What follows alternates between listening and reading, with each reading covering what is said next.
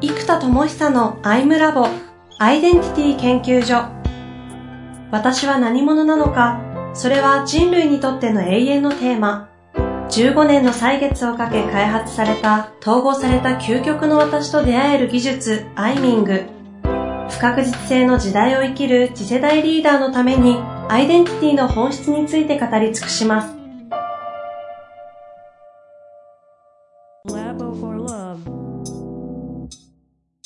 こんにちは、遠藤和樹です。生田智久のタイムラボアイデンティティ研究所。生田さんよろしくお願いいたします。はい、よろしくお願いします。抽象度の高い、ポッドキャストで伝わるか、リアルでも伝わるか、わからないお話を今日はします。はい。で、まず、あのー、しょっぱなから謎度高めの話から入るとですね、で、今 AI 開発してるじゃないですか。はい。で、AI でセッションができる仕組みで対話を生成したり、その、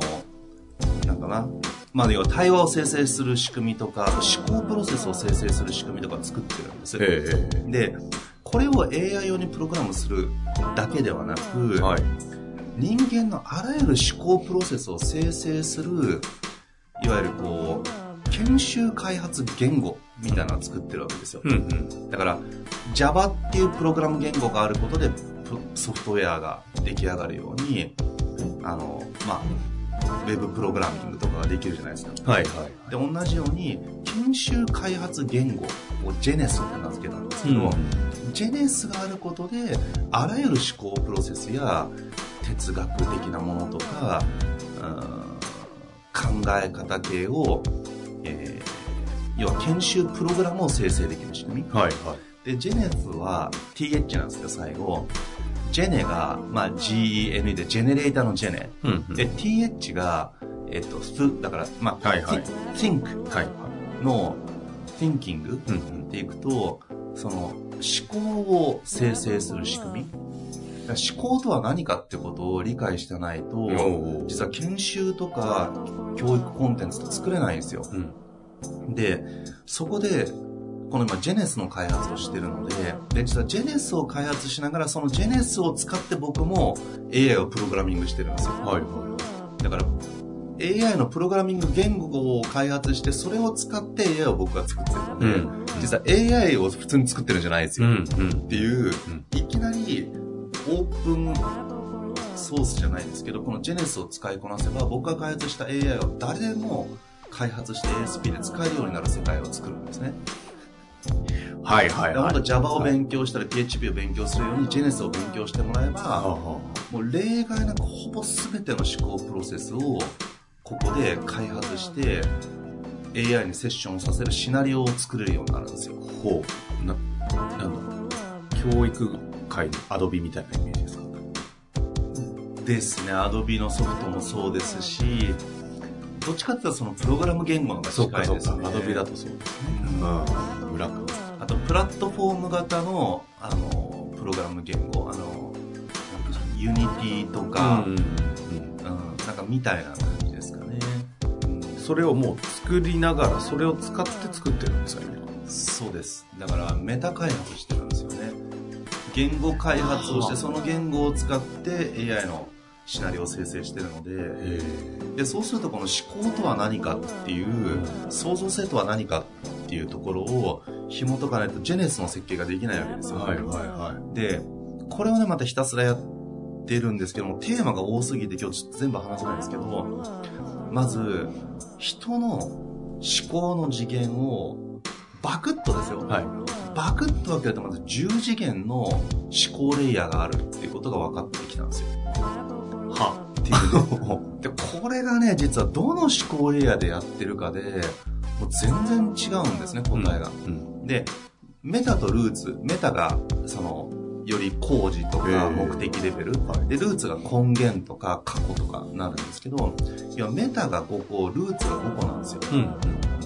でまずメタの一番最初一般的な思考プロセス何かとしたいこと何ですかとか目標何ですか、うん、で今月はノルマ何件ですかっていう目標があったらではその目標達成のために何が大事ですかってブレイクダウンしますはいはい。まあ普通の日常普通で考えるね。でルーツの方は問題ですよね。問題解決。だ目標達成がメタでルーツは問題解決過去にこう問題が起きていますで現在進行形でその過去から来た問題が今目の前にありますではどうやって解決しますかってブレイクダウンに入るじゃないですか。はいはい、なんで問題解決か目標達成でブレイクダウンする。うん、でそうするとこれがいわゆる普通のレイヤーですよね。はいはい、ただこれが例のアインシュタインの言う問題を引き起こした意識の次元ではその問題は解決しないというパラドックスにハマるパターンなんですよ。うん、目標を達成したいというその目標を作った意識では目標が本当に達成されないことすらもある。なるほど。っていうことが達成できることもありますけど、できないことすらもある。っていうパラドックスがあるので、ということは今の次元ではなく、ルーツ次元とメタ次元にさらに飛ばしていけばいいってことじゃないですか。はいはいはい。で、今の次元はもうまあゼロというか Now みたいな感じにしておくと、そこから上に4ついけるわけですよ。4つそうです。要は、普通に目標があるじゃないですか。はいで例えば、ノルマ何件ですか ?30 件です。ではどうしますか？が普通のブレイクダウンですうん、じゃあその30件のノルマが達成できたらどうなっていきます？って、よりメタに行きますよね。はい達成できたちょっと自信つきますかね？自信つくとどうなるの？じゃ自信ついたらもっと営業の勉強してもっとやったらと思いますそうなるとどうなるのってそうなると同じように苦しんでる人救いたくなりますよね、うん、ほほじゃあそれってどんな概念かなやっぱセールスパーソンの育成をやりたいのかな。みたい自分も苦しんできたから。ほほじゃあそれをではどうしますかって考えたら今できる自分より成績が低い人を今自分が指導することはできるじゃないですか、はい、から始めてみようと発想になるかもしれない、うん、でこそ例のラーニングピラミッドでも有名ですけど教える人が一番学ぶんですよ。だメタ次元に行けば行くほど効果が出るのでそうすると営業成績を30件上げようと頑張る人よりもどうやったらみんなが30件上げられるかとか自分も苦しんできたけどそこが本当に苦しんでる人はどうやったら救えるのかって考える人の方がメタに考えるから自分も結果を出しやすいしもはやマネージャーマインドなのでそのまま昇進もしやすいわけです。はいはいはい。そうすると、一個目標のその先何ですかってやるだけでも、一個メタの次元に行きます。うん、これがメタ1になるわけです。うん、で、今度は陰と陽のメタ、陽のメタと陰のメタをずっとやっていくと統合点が出るので、はいはい、そうするとこれが統合点のレイヤーがある種、こうメタ2になるじゃないですか。ほうほう今の例で言うと、その、えっ、ー、と、困って、営業でコマ成績で悩んでる困ってる人たちを救いたいみたいなのは、まだメタ1のレベルなんですか？そうです。だから目標が0だとすると、目標のその先はがメタ1。うん、具体的に今のこの陰のメタと陽のメあの統合点っていうとどういう話になるんですか？えっ、と、陰陽の統合になるので、例えば、じゃあ、えっ、ー、と、今の事例でいくと、えーまあ、そのままメタアップしていった場合、じゃあそうやって育成したい自分がいます。で、育成できるとどうなるのって、むちゃくちゃ楽しい営業部が作れます。そうなるとどうなるのって、いや、毎日、なんか自分がこれやっちゃってるから、毎日爆笑できます。うん、うん、うん。じゃあ、今、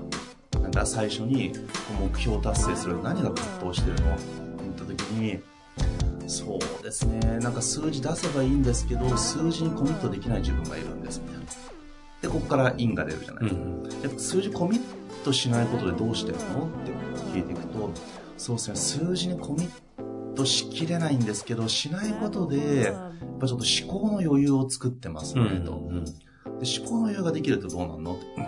やっぱセールスの勉強したりとか、いろんな先輩のやり方を見たりとかっていうのをどんどんどんどん考えて落とし込む時間にしたいんですよ。ほほそれができるとどうなの？そうですね。どんどんやっぱりセールスの技術というか、体系だったり自分なりに理解していけますね、うんうんうん、そうするとどうなの？そうですね。それをみんなに分かち合って楽しいですね。うん、そうするとさっきの育成みたいなところになってきたり、もしくはもうちょっと先ですね、爆笑するとか、あのそういう統合点をつけていくと、単なるメタではなくて、統合点としてのメタになるので、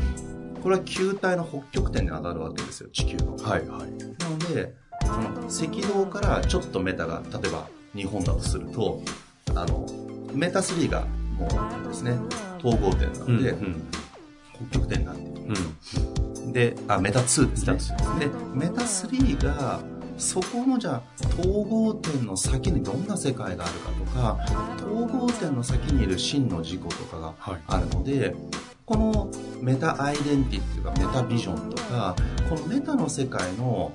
より言語化、うん、でそれをまたブワーッと広げてギュッとまとめて作るんですけど、うん、このメタ3に位置しますと。でそうすると統合自己いわゆる真我と呼ばれる領域がメタ3なんですよね実は、うん、このレイヤーからやるかさっきの目標レイヤーからブレイクダウンするかで全然話が違ってくるわけですはいはいはいはい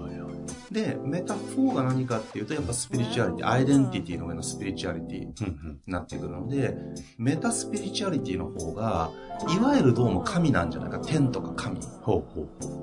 うで、後でちょっと対比しますけど、ルーツ4が、いわゆるメタ、ルーツスピリチュアリティが魂。うん、魂とか命って過去から脈々と来てるじゃないですか。はい、はい。でもこう、神とか天ってなんかもっとメタな次元っていうか、高次な感じがするので、うん、ルーツ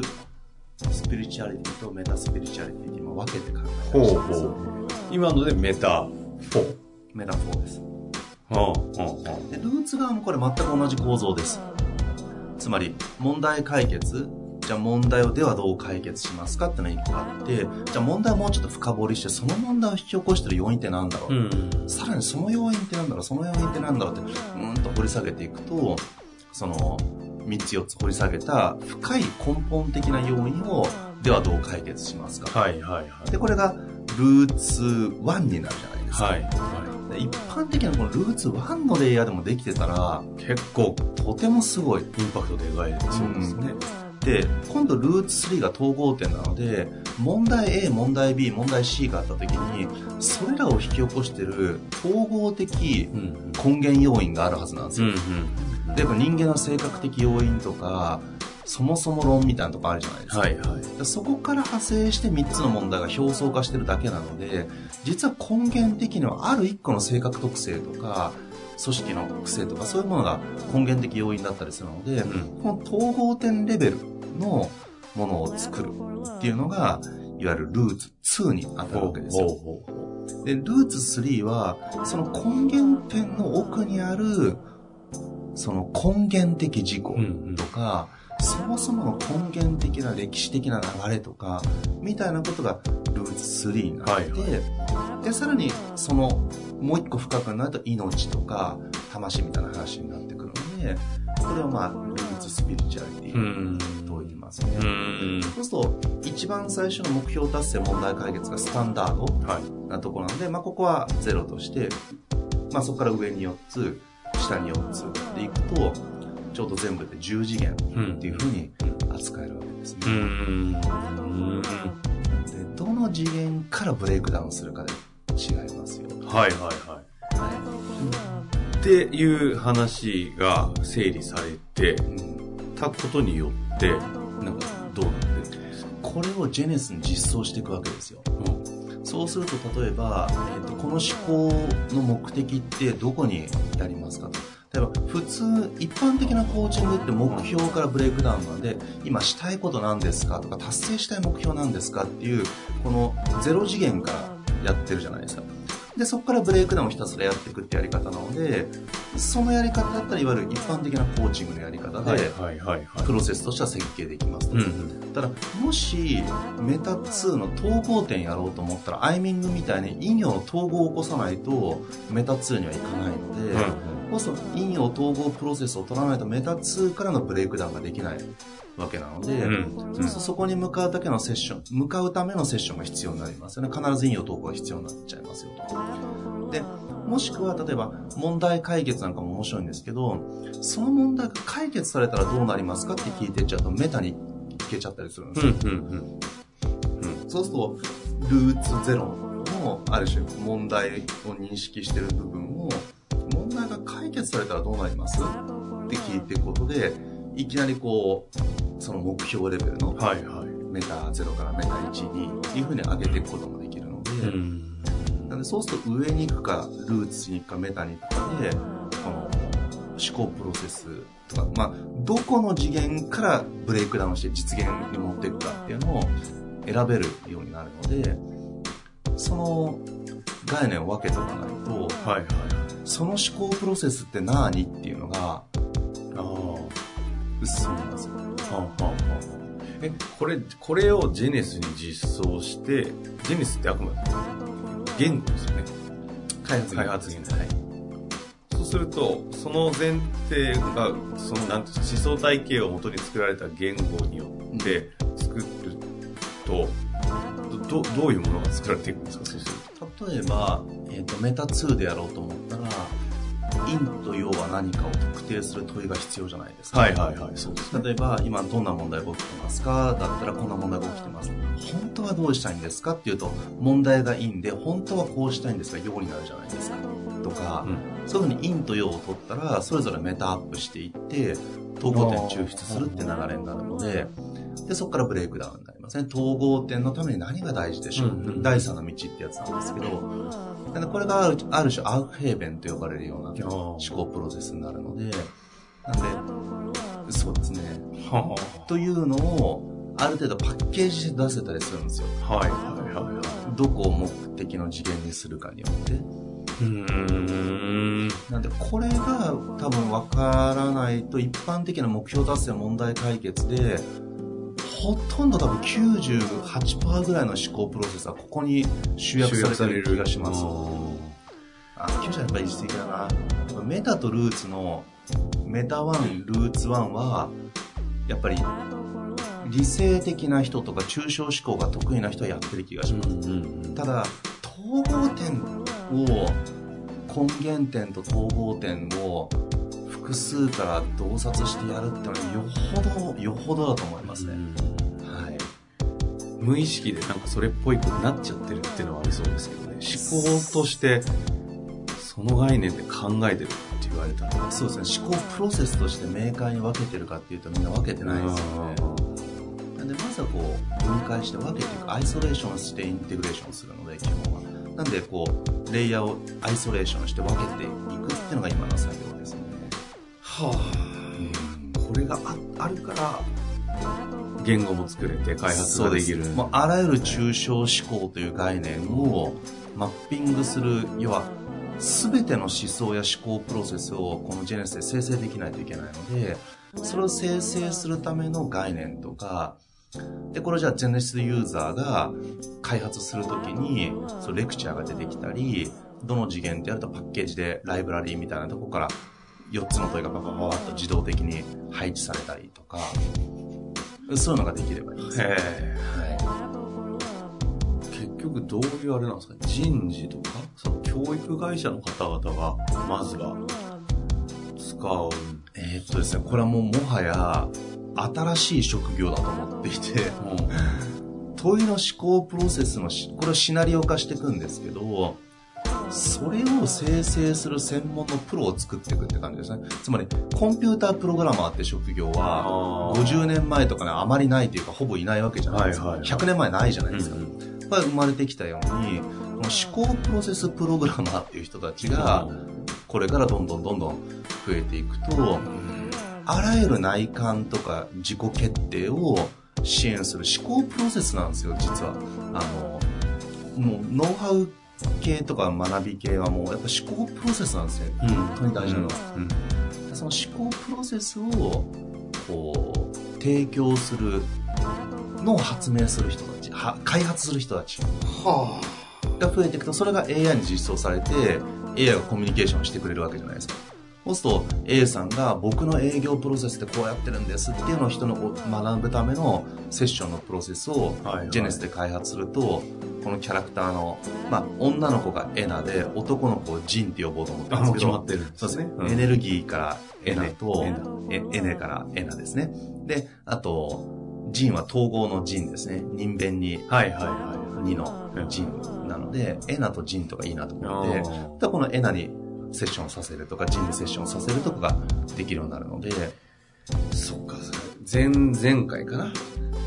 エナ、ジンって名前出てなかったですけど、キャラクター。キャラクターの話は、はい、なぜできるかというと、今のこのジェネスが そうです、そうです。あって、そうです。これも今話した思考段階のブレイクダウンみたいなのもジェネスの前期の中の本当にごくごくこれが一部一部なんだですね。こういうのをもう片っ端から全部体系化して。じゃあ今まさに人がやっている思考プロセスを全て構造化するっていうのをやってってるっていう試みですね。はあ。だこれもね、だから、なんか、心理学とか論理学みたいなのがあるので、なんか勉強したらあんのかもわかんないですけど、やっぱ発明家としてはね、そういうのはやっぱゼロから自分で考えたいですよね。で、これ考えた上でね、論理学みたいな本とかいろいろ読めば、理解できるかもしれないですけど、やっぱ最初に答えめいたものに触れちゃうと、そこにね、固定されちゃうんですよ、頭が。でやっぱり、あとなんかパクった気になるのも嫌だし、はいはい、論理学で言われてる、いや、まるってやり方、先に知っちゃうと多分それを、同じこと思いついても多分パクったことになるので、ゼロから思いついた結果、あ、論理学でも同じこと言ってたんだなっていうふうになると、発明家魂が嬉しい。自己版ですけどね、これはね。なるほどね。まあ、というわけで、えー、ジェネスの話をしてきましたが、はい。次回、ラスト4回目でいきたいと思いますが、なんか他の、あれですよね、その思考のプロセスというか、な、なん、なんて呼べばいいんですか、これは。思考の、この思考のプロセス。思考プロセス。思考プロセスの、なんかこう、いろんなもの、その、いろんな概念が想定するわけですよね。そうですね。いろんなのがあります、ね。一個一個に名前つけてるんですか？さっきみたいな、その、思考には、まず例えば5次元あるみたいなものにこう、うん、これは、なんだろう。あの、オムニオロジー。あ、そうそうそうそう。これね、まだ名前つけてないんですよ。あの、昨日飛行機の中でこれ作ったんで、もう昨日出来たてほやほやです。出来たてなんだ、出来たてほやほやです。昨日飛行機の中で思いついて、やべえと思って。いやでも的なものがいっぱいあるわけですね。いっぱいありますね。的な話をしてもいいですし、うん。なんかもうちょっと、そうですね。これちょっと抽象的な話が連続すると、多分、いくらこのアイムラボのリスナーの方でもちょっと疲れそう。いや、まあ、でもそこはいいんじゃないですかね。はい。むしろやってんなっていう。じゃここからやっぱちょっと具体のところをもう一回入っていきたいです、ね。いきますか。はい。じゃあ、ちょっと少しは具体にいくということで。事業の方にね。はい。やってまいりたいと思います。ありがとうございました。はい。ありがとうございます。